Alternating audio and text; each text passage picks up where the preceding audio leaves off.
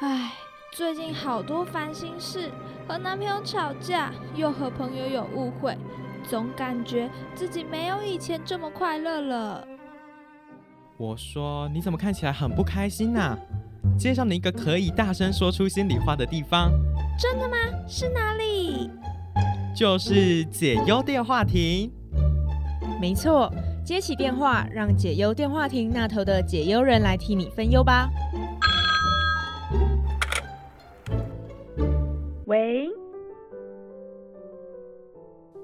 烦恼说出口，替你来解忧。这里是解忧电话亭，大家好，我是 Tiffany。那今天呢，邀请到的解忧人是这次他创作的这本书叫做《大人症候群》。不知道大家心里中的大人是长什么样子的？我自己觉得我的像是一个呃半熟的大人，就是。不是真的大人，但是感觉还在进入大人这个阶段当中。对，那我们就欢迎今天的解忧人吴明玉老师。你好，Hello，那嗯，首先的话，我是想要先问老师说，创作这本书的契机是什么？为什么会想要创作大人症候群这样子？就是因为我其实，在 IG 上面有一个专业，就是放自己作品的地方这样子，嗯然后就会放上一些自己的诗啊，或者一些短文，然后好像是二零一九年吧，二零一九年的时候。三彩出版社就是《大人症候群》这本书的出版社的编辑，他们就来找我说，从这个 IG 上面看到了我的作品，然后说问我有没有兴趣出书，然后想约我出来谈一谈。嗯然后我们那时候就跟他开了一个会，嗯那会中他就整理了我的几首作品，然后其实在第一次会议的时候就归纳出了大人症候群的这个主题。哦，就是跟很多成长跟大人这件事情有关的。对对对对对，但其实也这个经验也是蛮特别的、啊，因为那时候他们整理出来之后，好，我们就决定要以这个主题发想，然后创作这本书，然后但是稿件当然是不够，就是还要后续再补一些稿件。嗯哼但是我其实没有比较少在一个特定的主题下去做创作。以前就是啊，生活中有什么想要写的，然后经验有什么经历，就把它写出来。然后只是比较明确有一个大人症候群的主题，配合这个主题去创作一些相关的诗跟散文这样子。哦，所以才围绕着这个主题去创作出这本书籍。那这本书其实想跟大家说的是一个什么样子的概念？是嗯、呃成长过的经历吗？这些事情吗？嗯，其实我这本书最主要是那时候我想要记录下每一个我觉得觉得自己长大的那个极光片语，那个瞬间，在过完这件事情或过完这段时间结束之后，有一种啊自己好像长大了的感觉，把那个感觉那个瞬间记录下来，这样子，因为您在书中有说到，就是你觉得长大是一瞬间的事情，对不对？对对对。我也觉得长大是一瞬间的事情。那我想要问的是，就是您是在哪一个瞬间的时候感觉到自己必须要成为大人，而又是在哪一个瞬间觉得自己真的成为了一个大人？嗯，其实这个瞬间是不是一个瞬间结束，嗯。然后就结束了？它是好几个、好几个、好几个瞬间，哦，累累积起起来来的的，就很像是考试吧，嗯。就是啊，你第一次段考、第二次段考、第三次或期中考、期末考，嗯，考完的瞬间你有一种啊考完的感觉。对，但是其实你考完之后呢，你还有下一个考试，哦，你永远永远有下一个考试，就是跟这跟长大很像，长大嗯。也就是、这个瞬间，你觉得哎、好像自己长大了或变成大人，嗯但是其实后面还有各种不同的需要你更长大的阶段，哦，就是慢慢的成长，就是一件事情让你好像进步了一点点，像一次的考试，我可能呃进步了五分十分，但还需要很多很多次让我自己成为一个满分的大人的这种感觉。对啊，而且在人生的不同阶段，其实会有不同的瞬间嗯可以去做。像我自己是念师大的，也有在补习班待过一段时间这样子。然后补习班的学同学、小朋友，就国中生、高中生，嗯他们最喜欢问的就是。什么时候我才能算是一个大人？什么时候我才能长大？什么时候开始可以有自己的生活？因为很想要赶快长大。对对对，然后是对他们那个年纪的学生，我就跟他们说，当你觉得你的父母老了的时候，你就长大了。哦，这是一个相对的嘛，嗯。因为你是小的，你小时候你父母当然也是相对年轻，嗯，那你父母老了，你相对也长大了，真的。那当你能够体会到，哦，我的父母好像真的老了这件事情的时候，代表你用另外一种眼光在看事情，比较偏向大人的眼光去看事情，哦而不是小孩子的眼光了。对，小孩子都可能很调皮，就觉得大人很烦啊什么。但当你发现父母老的时候，你就觉得另外一种的层面，觉得说好像我也变成了大人的感觉了。尤其是你年纪越小的时候，嗯就越觉得父母是无敌的嘛，对，就会觉得父母像超人对对一样对，你就然后在某个阶段，你就会发现哦。他们其实也是一般人，他们也会犯错，嗯他们也会有他们的情绪，他们也会有不开心，也会有沮丧，也会有没有力气的时候。嗯嗯嗯，再过几年会发现，哦，原来他们也会老。对对我觉得这就是一个在不同你随着你的经验、随着你的年龄不断改变的一个过程，这样子。嗯哼哼，因为其实就是我在书中有看到，就是有一篇是在讲玩具箱嘛，然后就是说到说那个呃，原来长大就是安静的面对失去，对。然后这句话其实当时其实没有想到很多啦，但就是想到自己有一个经验，就是我要安静的面对失去的芭比娃娃。对，因为那时候可能长大了，然后爸妈觉得说你长这么大了，不需要再玩了，所以就想要把这个玩具，呃，要我送给其他人。然后当时看到书中写到说，就是原来长大就是安静的面对失去，我就心里想，对，真的就是要安静的面对失去这样。您在上面有写到说，原来长大就是安静的面对失去，那是为什么会这么说？呃，那篇是玩具桶，它是嗯大人症候群的第一篇，对对对就它是等于是整个大人症候群的起点这样子。然后这个灵感其实是来自于《玩具总动员》，哦当然它也是我就是小时候真实发生的事情啊。但当我小时候那个国小的时候没有办法想那么多，嗯是后来长大回顾之后才发觉到，哎、有这样子的一个体验，这样子。嗯那它是来自整《玩具总动员》，《玩具总动员》第三集最后，安迪也是把他的玩具对往下出，都因为他长大了，所以他对他传承下去这样子。对，对，我就想说写一个这样子的故事，这样。然然后这个东西其实还蛮有趣的，就后续延伸出了还蛮多的讨论，嗯。就是因为那个成品书店，嗯，还有在他们 Facebook 分享这篇。对哇，那楼下下面的留言就非常精彩啊！就是因为一直以来我就是在自己的 IG 上创作嘛，然后会嗯 follow 我的、会回应的都是就是我的读者，对对对，他们不会还会尖锐的去指出一些问题，这样。那嗯 Facebook 尤其是成品那个留言流量是很多的，然后那来的的读者都是陌生的，他根本不认识我，他们其实就很。很严厉的指出说，这个不是什么长大，这是教那个父母的那个教育问题，就是不能够这样剥，这是剥削啊，不能这样剥夺讲。然后还有人说，并没有啊，你看那些，诶、应该是军工教的那个退休金啊，哦，要取消，说错了，军工教的退休金要取消。嗯。然后被取消的人，他们还不是上街那边哭闹，他们没有安静的面对失去啊。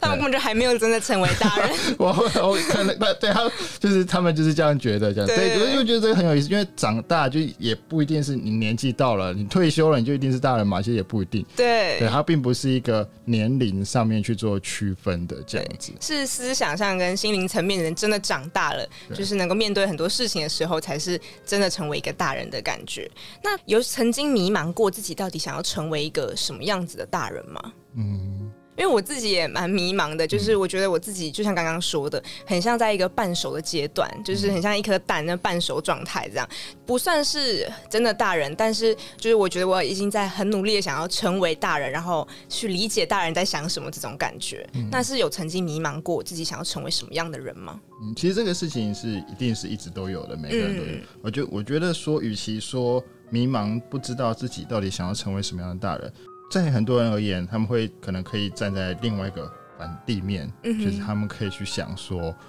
不想要成为什么样的大人。我觉得这是一个更明确的。对你，不想要成为一个小时候，尤其是小时候，一定会觉得大人很奸诈、很狡猾啊。为什么大人可以这样？我就是你让你小时候讨厌的东西，或者是年轻的时候讨厌的嗯大人的样子、大人的世界，你不想要踏入那样的世界。那当你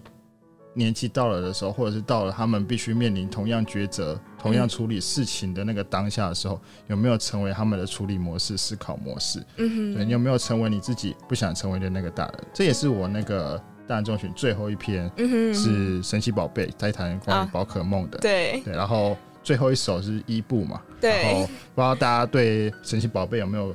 就是理解？就是伊布它这个神奇宝贝，它的意思有意思，就是每个神奇宝贝他们都可以进化成不下一个阶段，对，他们会有一个成长的过程对等。级到啦，就可以变成下一个更大的，像就是可能本来六只尾巴变九只尾巴这样长大的。那伊布很特别，伊布它可以变成各种不同属性的，嗯它嗯可以变成水的、雷的、火的、冰的、然后哦，光的、暗的、嗯呃，妖精的这样。对，那搞不好这是伊布小时候就很想要变成火的、啊，他小时候长就是我长大之后一定要变成火伊布，我最讨厌水的，我最讨厌水伊布，结果他长大之后 就他变成了水。水一部，对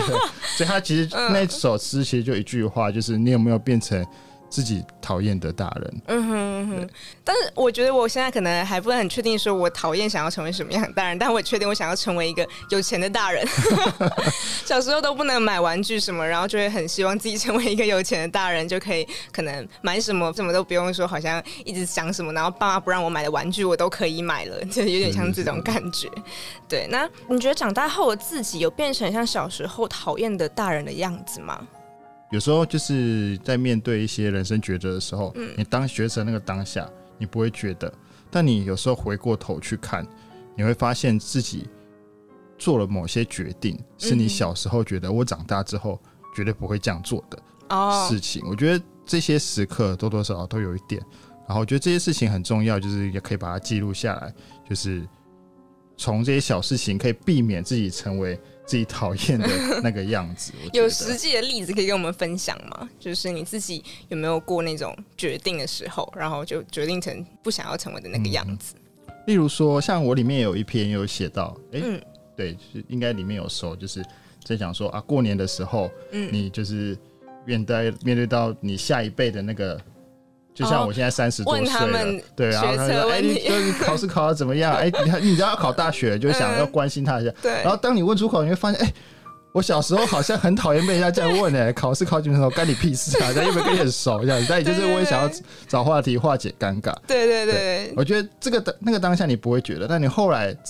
去回想之后，你会发现这件事情，我觉得哦，这可以记录下来，自己不要变成那种无聊的大人这样子。对，然后问东问西，就明明就不干你的事，一直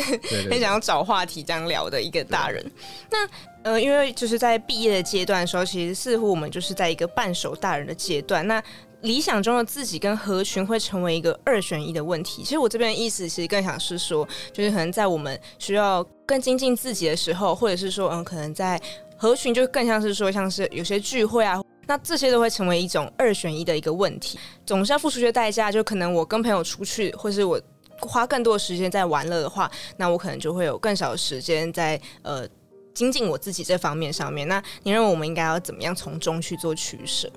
你说玩乐跟精进自己嗯专业这部分嘛，对对对，因为可能免不了就是会大人嘛，就是可能会有一些应酬啊，或者是可能要常常出去聚餐什么的。那可能你不想之类，但是又不能，那会怎么样去从这个里面去做取舍？嗯，其实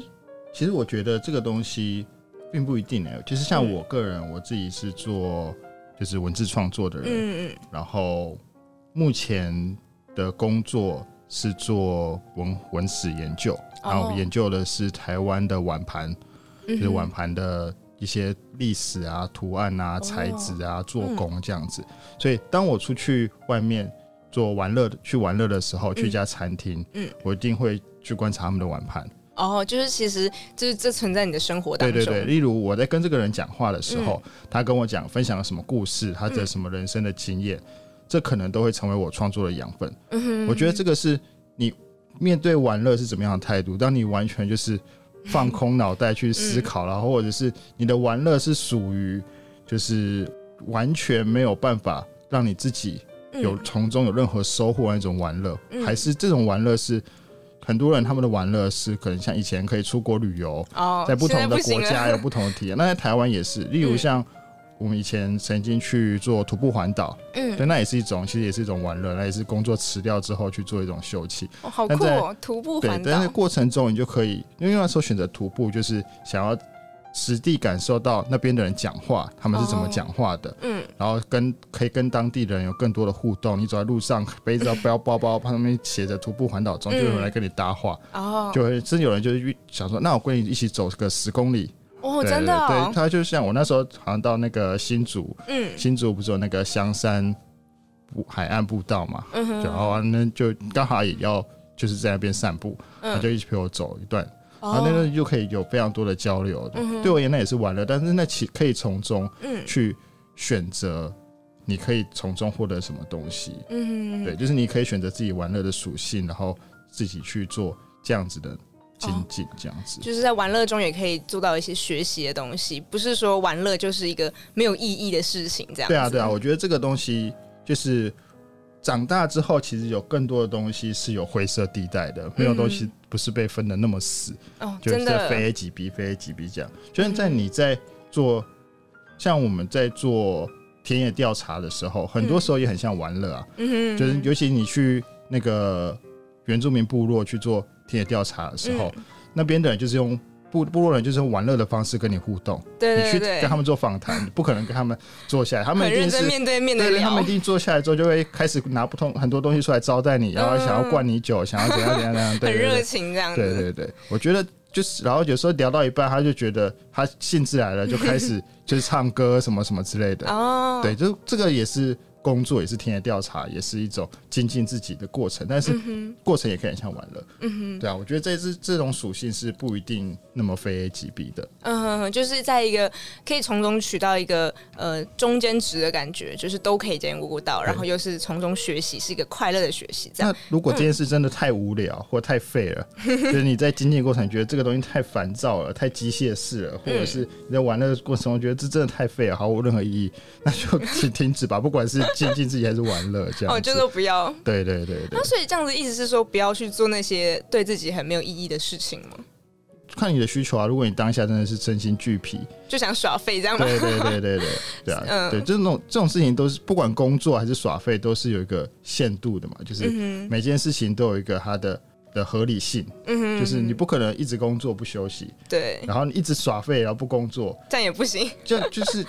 休假之所以珍贵，就是因为你有工作，你在上课，然后才去休假，那才那个休假才会显得珍贵。对对，如果啊就是你每天都是玩了玩了，你到最后也发现其实很无聊，就是玩乐不会变成一件享受的事情。像我们小时候没有电脑、没有手机、没有网络的时候，嗯暑假是真的蛮漫长的，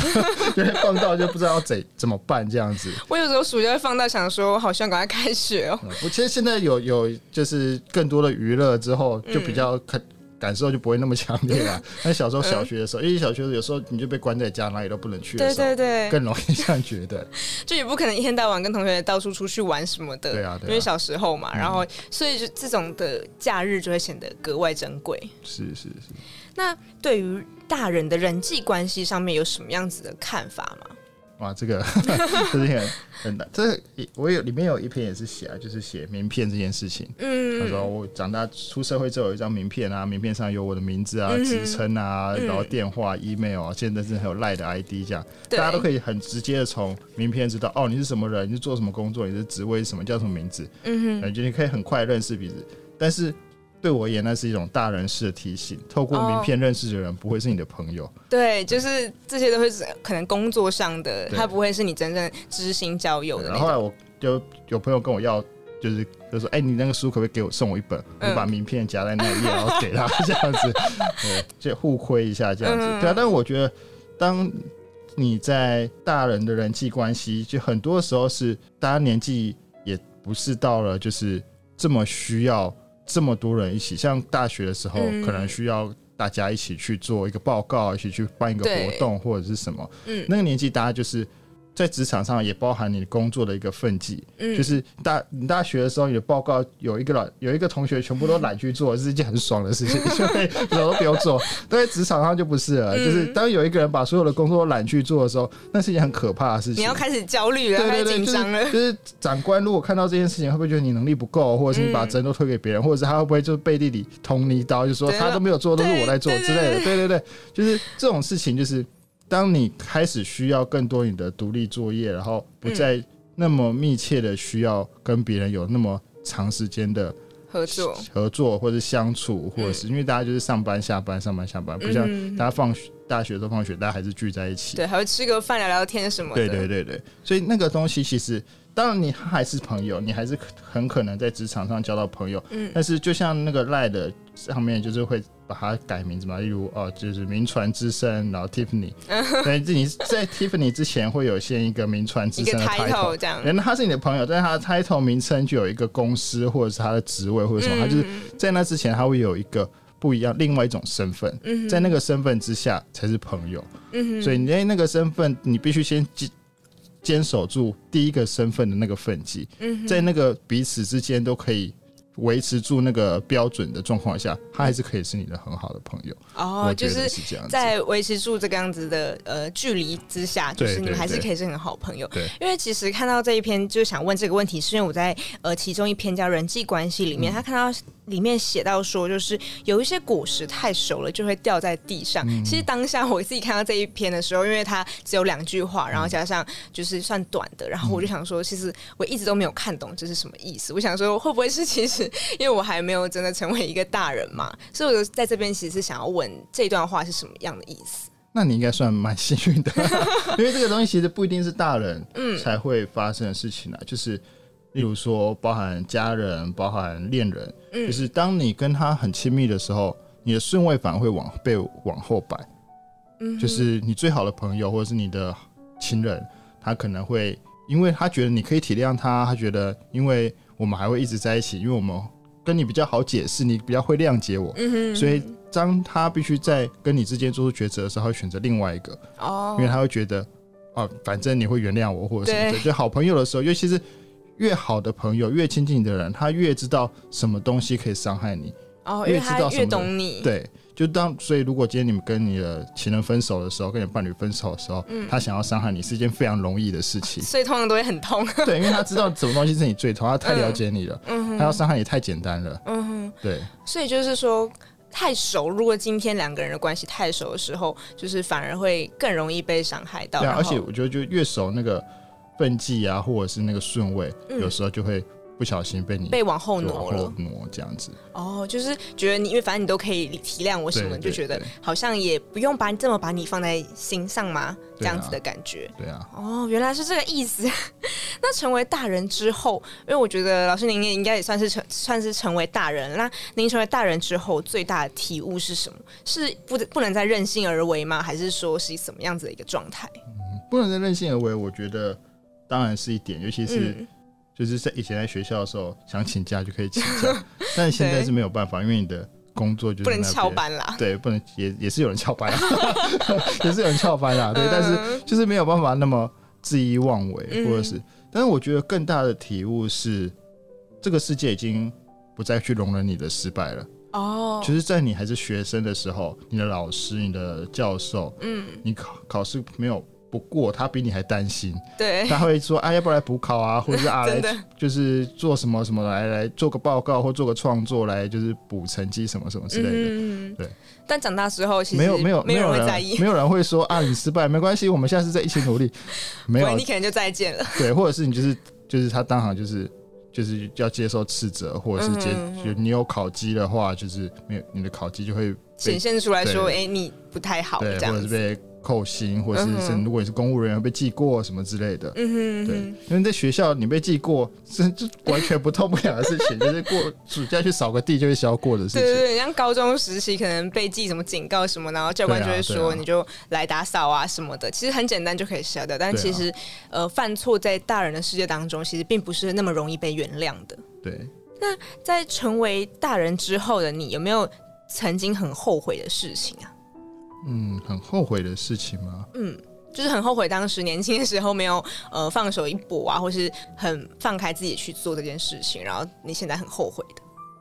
我觉得很很后悔的，应该还是没有把握住很多机会吧。哦因为怎么说？因为我那个与我的年纪啊，就是我大概是大学，嗯就我 iPhone 一还是二，就是大概是我高二、高三左右的时候哦出来，那时候台湾还不能用，那嗯时，候还被锁区什么之类的。哦，真的吗？对对对对对，高中的时候才出来，好像嗯 iPhone 二吧，哦印象中是这样。然后那时候就有一些比较潮的同学，就已经嗯开始拿所谓的 iPhone 这样。哦，然后，但那时候你根本完全不知道什么叫智慧型手机，因为那时候还是老人机，还要按那个按对对对，键。然后都玩贪食蛇这对样。对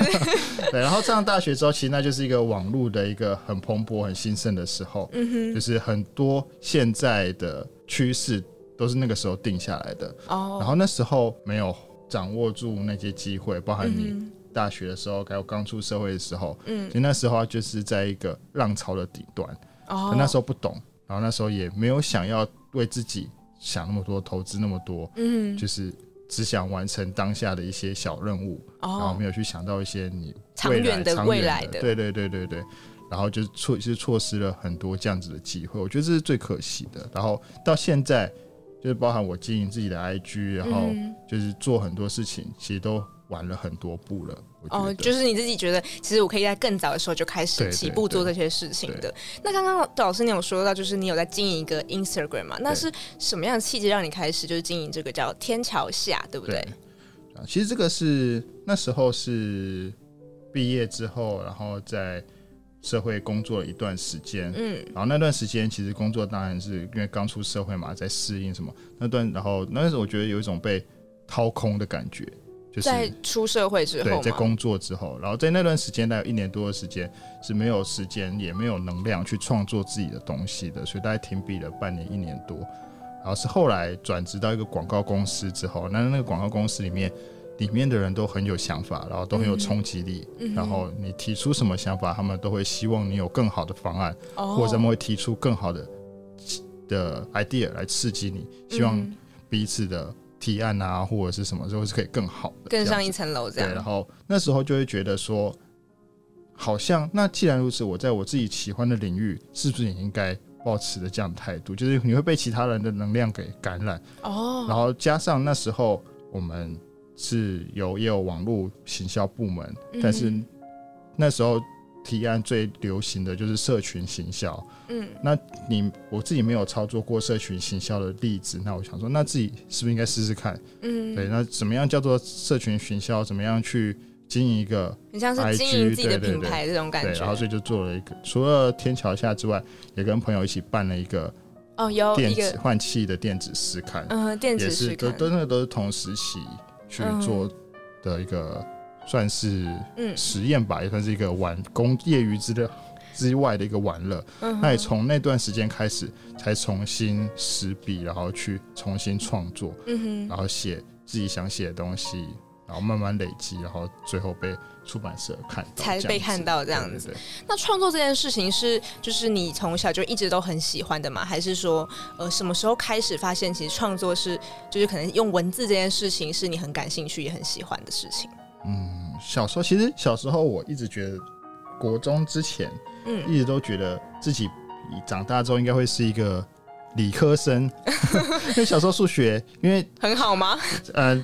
还不错国错，中之前都很就四则运算我都还蛮好的，因都为很不错。对，，然后到高中几何之后就不行这样。数学想到我的噩梦。因为小时候就是你小学就是你有姐姐嘛，然后嗯国小的时候你就会跟姐姐去上补习班，然后嗯姐就跟着姐姐的课程，等于你小一的时候就上过小二、小三的课程，然后哦，一直小三在超前。对对对对，然后那个东西也没有什么太大的门槛，就是你很容易就可以超前了。嗯，所以到国小、国中那些数学其实没有什么难度的，嗯然后到了国中之后就没有继续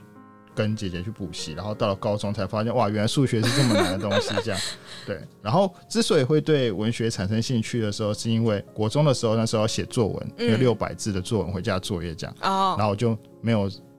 时间写，也就是一也是玩太晚或者怎样吧，反正就是嗯没有写这对，常。常小时候都是这样，不是都最后一天才要开始赶那个作业？我就把那个稿纸横过来，就把它嗯不是直的，就是直的这样写下来嘛，我就把它横过来变成直式，然后写了十六行的诗，哦，我就交上去。那时候也没有想要写诗，就是想要敷衍一下，至少交个作业。结果老师就很喜欢，他在课堂上念出来，然后嗯，同学就很不爽，他说什么意思？不是要写六百字吗？他写十六行，为什么就可以？这不是这是诈骗吧？这样。我好像看过这个故事。对对对，然后就觉得那时候就觉得，哎、还蛮有趣的。原来这个东西不是那么，就是像数学，就是你的作业就是你乱算不行吧？你答案有错就是错。正确的答案原这样，来原来在在语文的领域是可以这样子，嗯让你去做冲撞的，让你去做发挥的，这样。他们有一个标准答案，就是制式规定，你就是得这样做。对，然后上了高中之后就还蛮有兴趣，然后也就是国文成绩也还不错，然后就当了那个国文小老师。哦，然后那时候在上课的时候就上了新诗，嗯然后我记得那时候上是郑愁予的《错误》。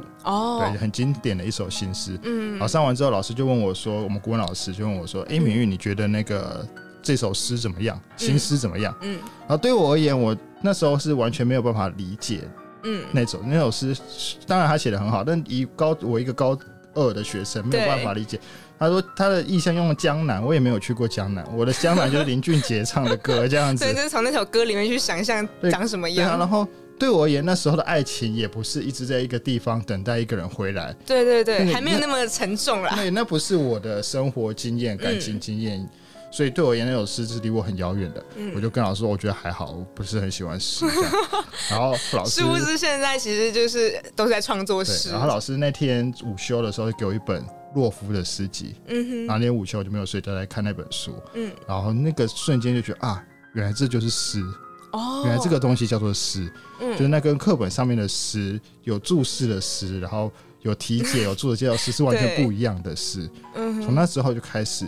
对新诗很有兴趣，然哦后开始创作。所以洛夫那本诗集算是一个契机，开启你很爱做创作诗集的这个一个开关的感觉。对，原来是这样子。那想要问说，就是在青春的时候有做过什么样很疯狂的事情吗？因为我先分享我自己觉得我做过算蛮疯狂的事情，就是在呃高中的时候吧。然后因为我一直都是一个算比较乖的女生，然后我。不会说常常很叛逆这样，但是偶尔还是会小小的叛逆。然后高中那时候，我们早上都会去吃早餐，那因为不想要去早会，早会很热，要在那个太阳底下升起什么的，然后我们就会去偷偷翘课去外面吃早餐。结果那一天就是教官刚好好像要抓还是什么的，然后我们就很担心被抓到，然后就撑不住的时候，就赶快就是。两个人，我跟我朋友，然后就从那个大门，我很嚣张，他敢从大门就这样子进来，然后刚好就是因为教官才刚离开，然后结果警卫就看到我们，那警卫就说你们在干什么？然后他就他就整个人很生气，他就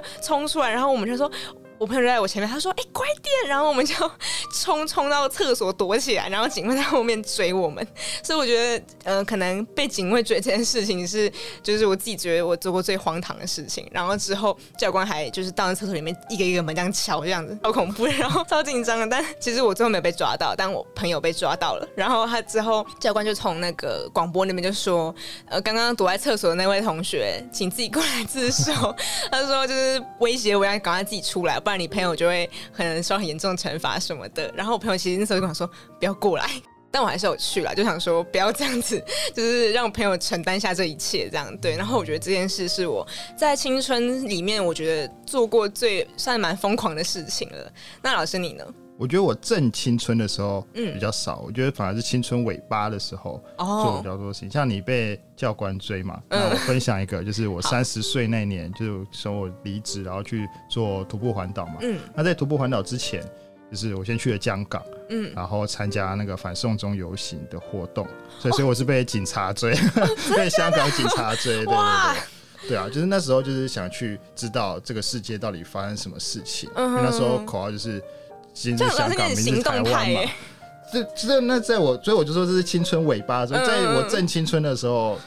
大高中、大学的时候，其实是比较没有这种行动力的。比较乖一点这样？对，而且对我而言，就是包含经济也是一个原嗯哼相，那时候经济相对稳定，可以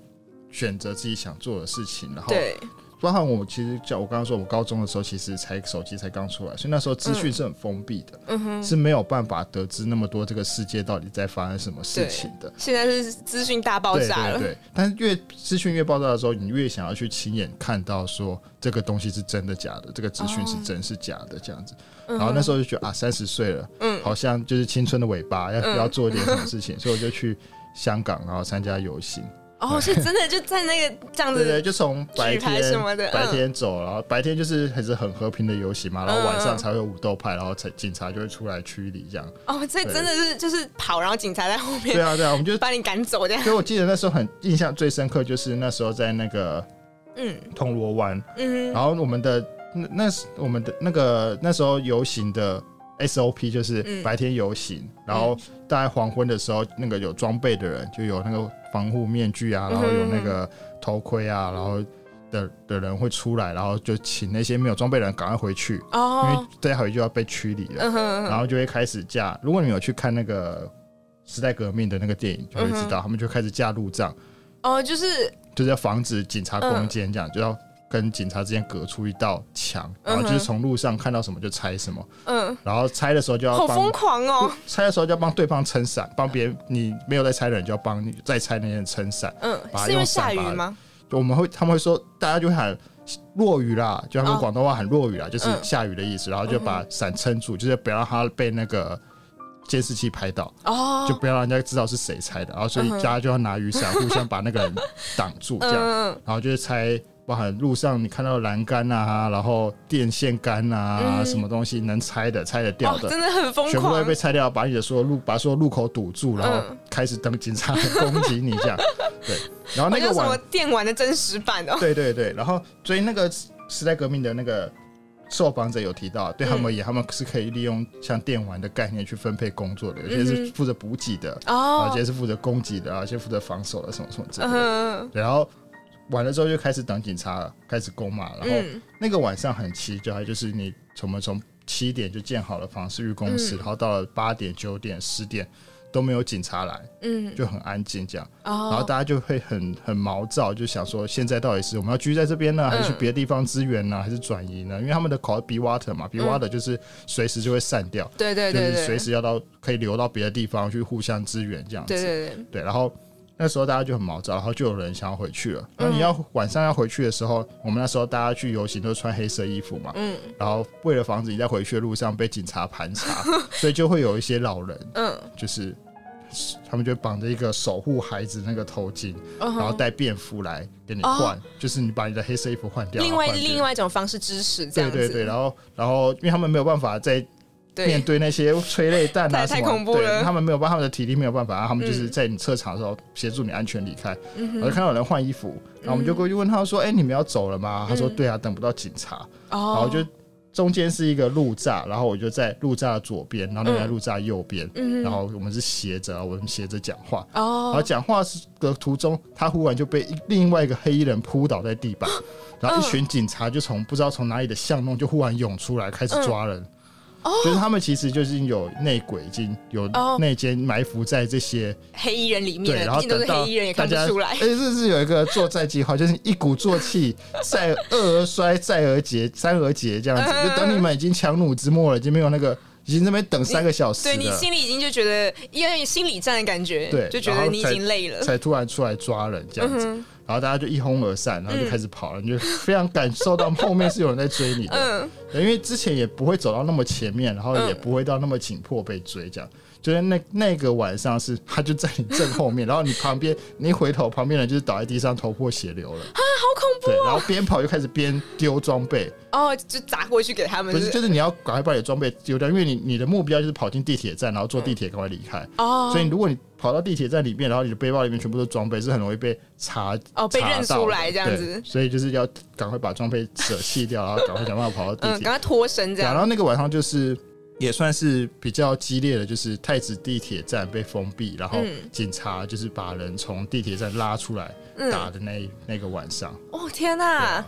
所以是这是你就是亲眼见过这整个流程跟过程这样。就是我没有到整个反送中的过程，嗯。待那在那边待了半个月，待了半个月的时间，嗯哼，就是那是黑警环演那个时候，就有那个医护人员的眼睛被射瞎了哦的那个个时间这样子那个。时间段这样子。哦，哇，这个真的是一个还蛮蛮荒诞的事情，蛮特别的事情哎。但我觉得跟我比起来，现在我的不值不值一提，就是一个蛮搞笑的小故事而已。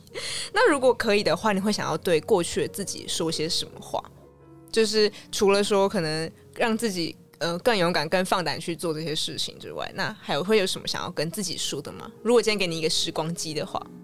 我会觉得说，就是其实这本书在这之前嗯，有另外一个名字叫《最丑的时光》。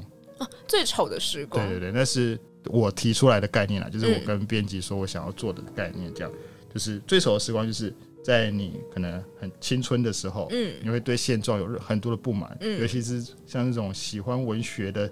文青们，嗯就是年文青少年们、嗯青少年、青少女，一定对周遭有各种的牢骚跟不满这样子。嗯，对，然后最丑的时光，像愤青那样吗？对对，然后最丑的时光的概念就是你在那个当下，你觉得这是你最丑的时光，嗯你最很讨厌那时候自己的样子，很讨厌嗯那时候生活环境，讨厌那时候周周边的所有的一切。过了十年、二十年之后，回头发现，你会发现，其实那段时光其实有很多很美好的事情，然后也嗯那些是你很讨厌的事情，你很恨的事情，你以后可以变成笑话讲，或者是它变成你生命中很重要的养分。嗯或者是你的经历可以去拯救你其他的时期，或甚至其他的人。嗯哼，我觉得这些很重要的时候，所以我会回去跟他们说，就是可以好好享受这段时光，不管你现在觉得快乐不快乐，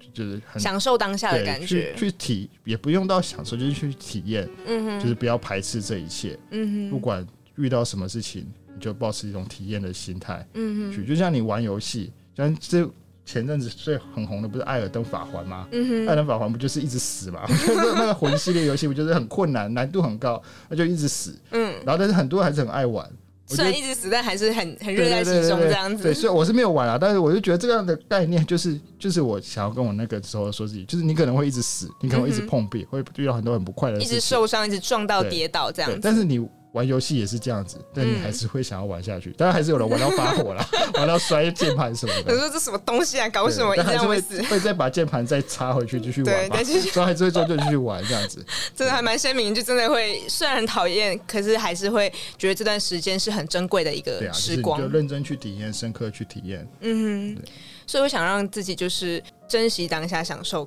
不要去好像觉得这些事情都是没有用的，对，就是稍微让自己过去的自己舒缓一点。舒缓一点。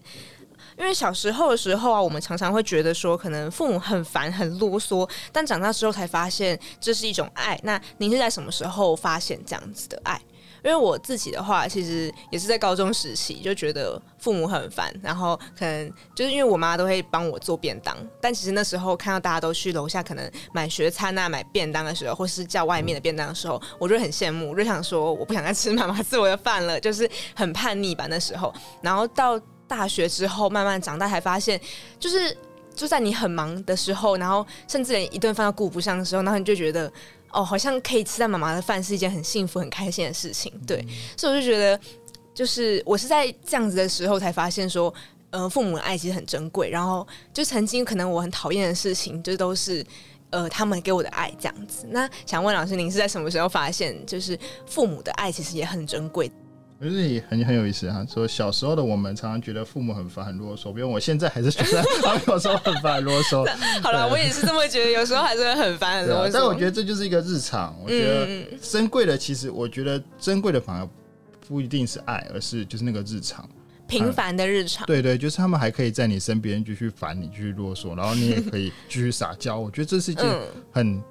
很珍贵的事情。嗯哼，对啊，就是一切都没有改变，然后一切像我们讲那个时代革命就是这样子啊。你以为就是自由离我们自由很理所当然，它是一个很平凡的东西，但它是是香港人就被剥夺。你以为和平是很平凡的事情，很自然的事情，但乌克兰就被剥夺了。对，对啊，就是这些，你你让乌克兰的爸妈是现在还会跟小朋友说 啊，你要好好念书，怎么可能？就快快逃！逃对，怎么就是那种平啰嗦或者是反的日常，嗯它还可以维持住，我觉得这是一件很珍贵的事情。我觉得反而是小事情才是最珍贵的。对啊，对啊，这种平凡的日常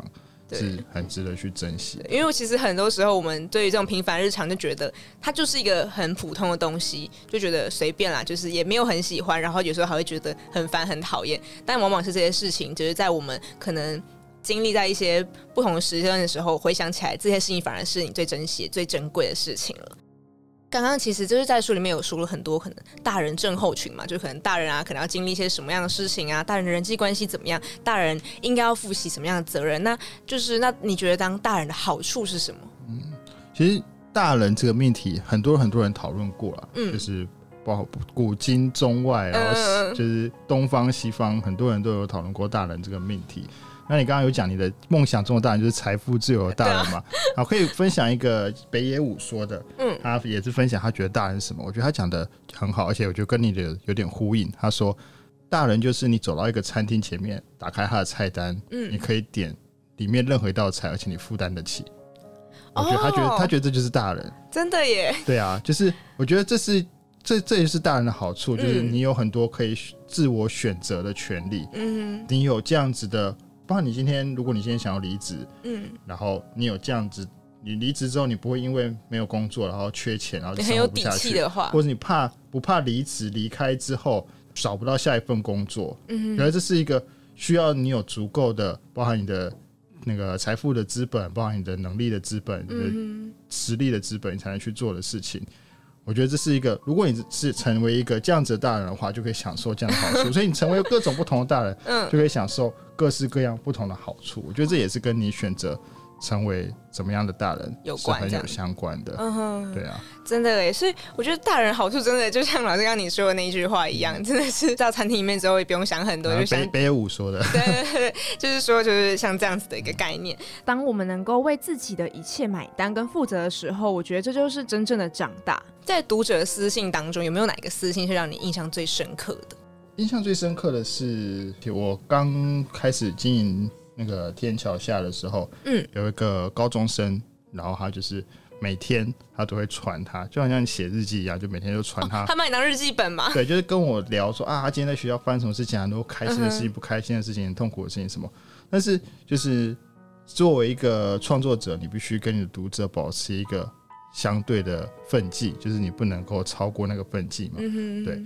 所以就是你也不能够太过，你也没有办法太过热情的去回复他，或者嗯是给他真的太多什么建议，因为你其实完全不了解他的生活，也不了解他不能乱给。建议啦。对，就是这件事情其实是危险的，就是给建议这件事情是危险的，就是你对他不一定会因为你的建议过得更好，或者是你的完全不了解他的状况，你的给的建议可能是徒劳无功的，都有可能对这样子。所以我那时候其，而且那时候我也才刚开始经营，我甚至根本不知道跟他聊什么。嗯哼，就是对我而言，就是他就是一个我每天就只能回他一些最基本礼貌的回复这样子。